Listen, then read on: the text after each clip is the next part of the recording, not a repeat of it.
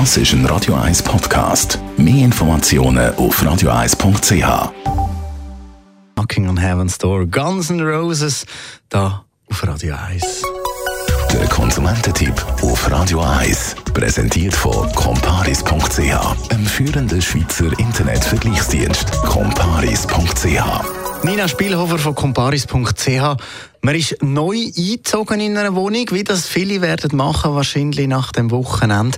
Und stellt dann fest, nachdem man eben Protokoll und alles abgegeben hat, dass beim Geschirrspüler irgendetwas nicht richtig tut oder der Duschschlauch am Rinnen ist, muss man das jetzt selber zahlen? Weil eben, wo man die Wohnungsübergabe gemacht hat, hat man das noch nicht gemerkt. Nein, für das muss die Verwaltung aufkommen.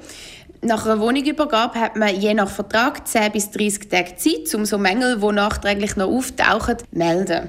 Und normalerweise fallen so Sachen wie ein kaputter Duschschlauch unter den normalen Unterhalt, den ein Mieter selber muss zahlen muss. Aber wenn man neu in eine Wohnung einzieht, dann muss der Vermieter so Sachen regeln. Was sind denn Mängel, die ich sonst noch melden kann? Neben den offensichtlichen Sachen wie ein kaputter Geschirrspüler sind das zum Beispiel auch schlimme Kratzer im Parkett oder Wasserflecken, die man dann noch entdeckt.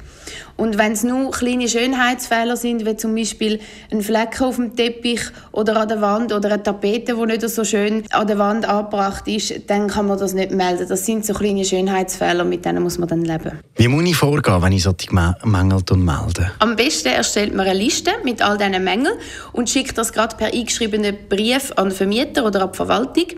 Und wenn es größere Mängel sind, wie zum Beispiel der kaputte Geschirrspüler, wo man dann schon wieder mal sollte brauchen, dann tut man am besten gerade frisch setzen, bis wenn das sollte behoben werden.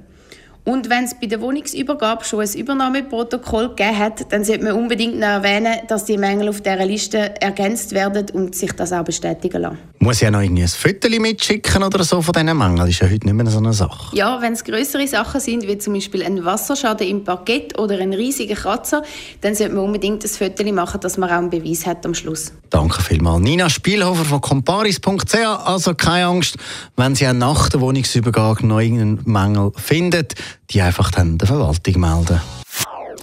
Das ist ein Radio 1 Podcast. Mehr Informationen auf radio1.ch.